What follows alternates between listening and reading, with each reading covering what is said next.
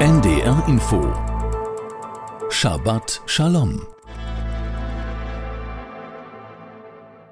Heute mit Rabbiner Walter Rothschild aus Berlin. Er spricht Johannes Avenarius.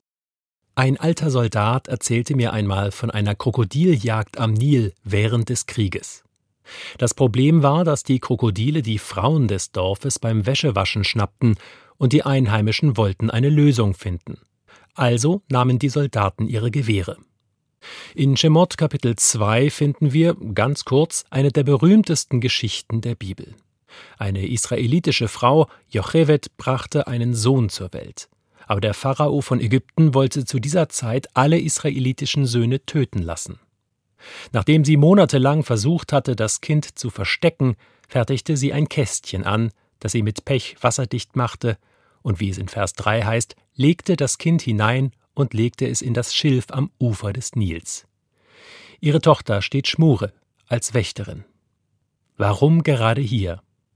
Die Geschichte geht weiter. Da kommt die Tochter des Pharao, um im Nil zu baden, und sie findet diese Kiste und dieses Baby, und ich denke, wir wissen, wie es weitergeht. Das Kind ist Moses, der am Hof des Pharaos aufwachsen wird. Der Finderin ist klar, dass dieses Baby nur hier versteckt ist, weil sein Leben in Gefahr ist, durch ihren eigenen Vater. Aber warum stellte Jochevet diese kleine Kiste mit dem wertvollen Inhalt gerade hier hin? Ist es Zufall? Ein Wunder? die Hand Gottes im Spiel? Ich glaube, sie wusste, dass die königliche Familie hierher kommt, um zu baden, weil es hier sicher ist. Es gibt hier Schilf und keine Krokodile. Wahrscheinlich wusste Jochevet auch, wann die Prinzessin normalerweise kommt, und dann konnte sie weggehen, weil sie wusste, dass sie alles getan hatte, was eine Mutter tun konnte.